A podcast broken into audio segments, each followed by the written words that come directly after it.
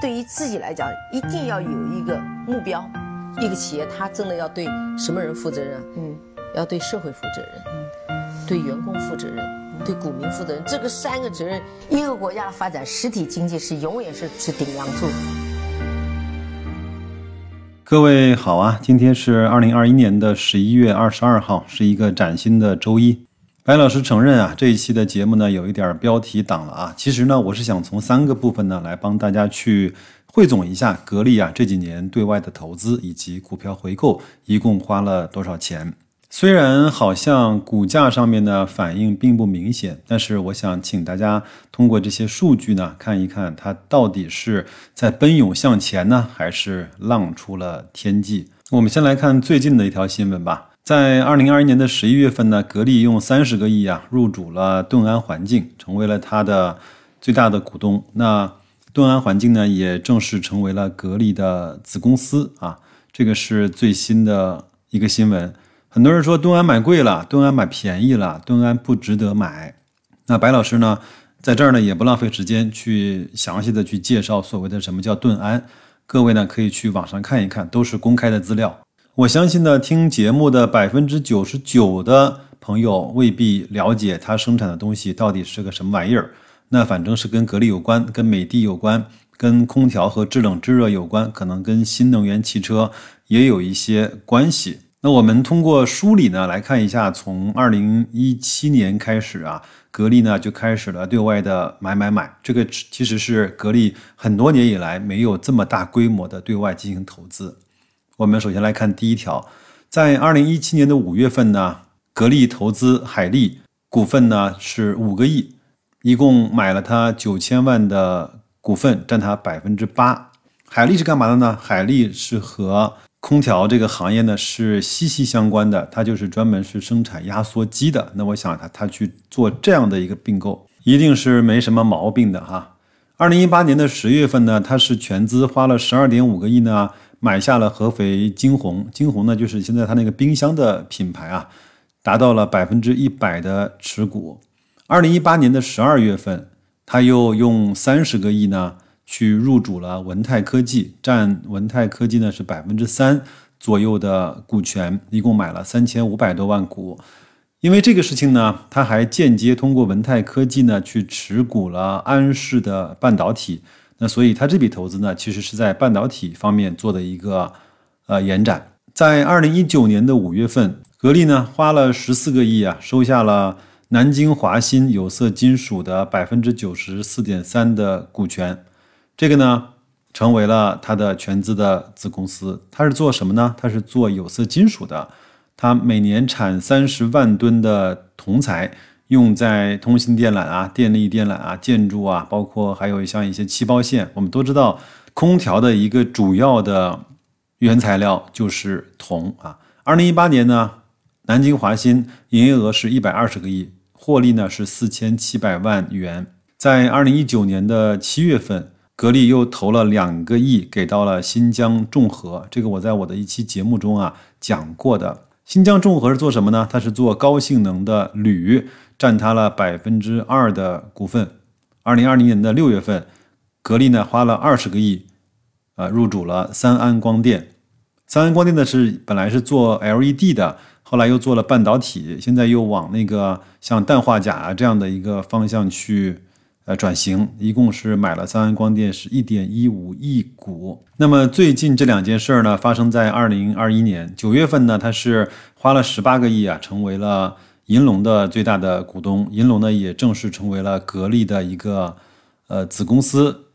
在前面刚刚发生的事情是，把银龙呢改名成了叫格力泰，它主要是在新能源方面希望去做更多的规划。最新的这个呢，就是十一月份对盾安环境的这种啊投资，这个呢就是从二零一七年一直到二零二一年的现在。一共投了八个项目，一共花了多少钱呢？一共花了一百三十一个亿。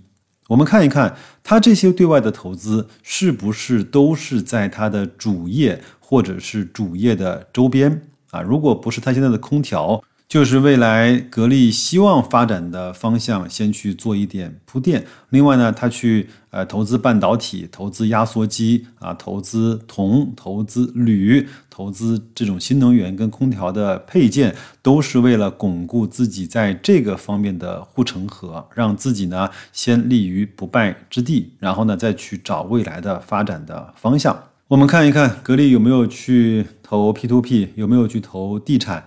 有没有投互联网金融？有没有去投元宇宙？其实它并没有，都还是在它主业周边一点点再去逐步的去画大自己的那个可控的范围圈。除了这些之外呢，这些是对外的投资。其实格力呢，在这几年在对内的投资上是花了更大的力度啊。我们来看一看。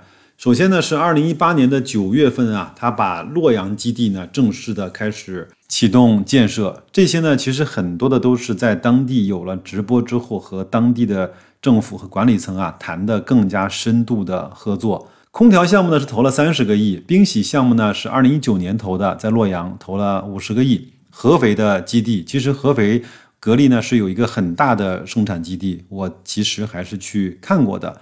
那第三个呢，就是在二零一九年，呃，成都基地，在一期投了二十个亿之后呢，二期、三期，然后呢，一共是继续又投了五十个亿。第四个呢，就是白老师所在的城市叫南京啊，二零一七年的十一月签约，二零一八年开始实施，现在其实已经开始好了，一共投资了将近一百个亿。有一次呢，我出去办事儿，呃，还无意中看到了南京格力的这种啊工地。第五呢，就是杭州基地，二零一五年其实它已经投了七十五亿，二期和三期呢数据是不详的，如果各位有的话可以告诉我一下。然后呢，我们前面也看新闻，格力呢其实在杭州的这个地铁的线路上啊，包括这种大单也是频频中标的。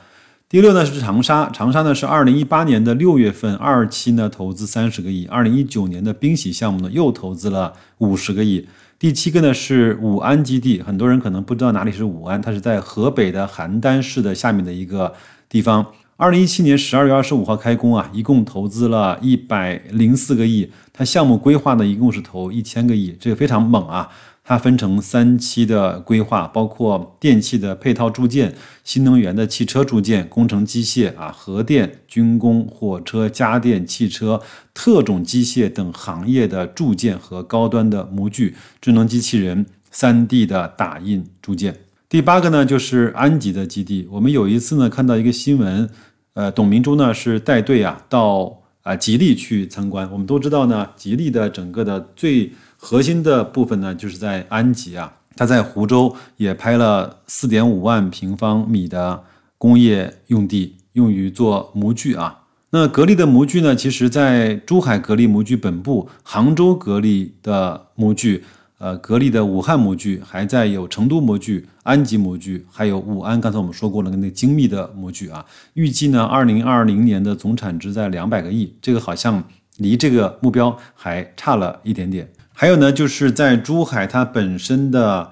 高栏的基地是投资了一百五十个亿。还有在江西赣州也曾经做过直播的地方，二零二零年的七月份投资了一百个亿。在桂林也做过直播，是跟当地的政府呢是签了一个一百亿的投资的意向。我不晓得后面有没有真金白银的把钱投入进去。还有中山的格力电器的基地啊，年产值呢规模扩大五倍，达到。每年呀有五十亿元的产出，这些呢我把它加在一起，可能未必精确，已经超过了六百个亿。再加上格力呢最近这一年以来三轮的回购，一共是花了两百七十个亿的真金白银。那么一百三十个亿加六百个亿加上两百七十个亿，这着着实实就是格力在这一两年或者两三年的时间花出去的将近一千亿的投资。我们扪心自问的问一下自己：你无论有多么不喜欢董明珠，多么现在恶心格力的股价的绵绵下跌，你看一看这个公司在这些事情上都在做着哪一些的举动？你认为他是在不务正业，还是在孜孜以求，在自己的行业上希望得到更好的发展？在节目的最后呢，白老师给大家说一下我对这个事儿的这种看法。很多人喜欢去网上扒一些特别细的细节，到底是买了什么，买了哪个部分？买贵了还是买便宜了，应该什么时候买？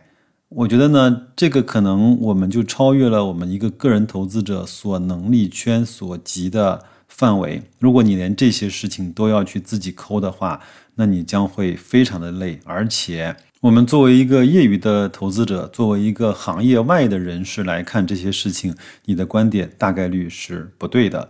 所以，我们要做的是。看懂这家公司真正的业务逻辑和盈利逻辑，以及它的管理层是不是值得我们信赖？还有呢，就是要知道他现在是胖还是瘦。就像芒哥说的，我们要知道对面一个胖子到底是胖还是瘦。你不必知道他是两百六十斤还是三百一十斤，总之他向你走来，你就一眼能够知道他是一个胖子就可以了。然后呢，一家公司呢，它高估还是低估呢？你也应该做到一眼知胖瘦，一眼知高低，这样就可以了。最近好像还有一个新闻，对吗？康美药业接受了天价的罚单，那些每年只签字拿钱的独立的董事开始纷纷的提出了辞职。在这个时候呢，我们格力的有一位独董呢，叫刘书威啊，他专门发了一篇微博吧，他说我做。像万科啊、格力啊，还有这些公司的独董呢，我是一定是对大家和对我自己是负责的，我是肯定不会辞职的。而且我对这些公司都是跟踪研究了很多年，我能够对我的身份和我的签字负责的。那这个时候，我觉得保留在这个市场上，不被这些所谓的呃你意想之外的雷所击倒，比赚多赚少、暂时的盈亏或者是。得意或者是失落呢，来的更加的重要，好吧？那就这样，祝各位在新的一周工作愉快，投资顺利，再见。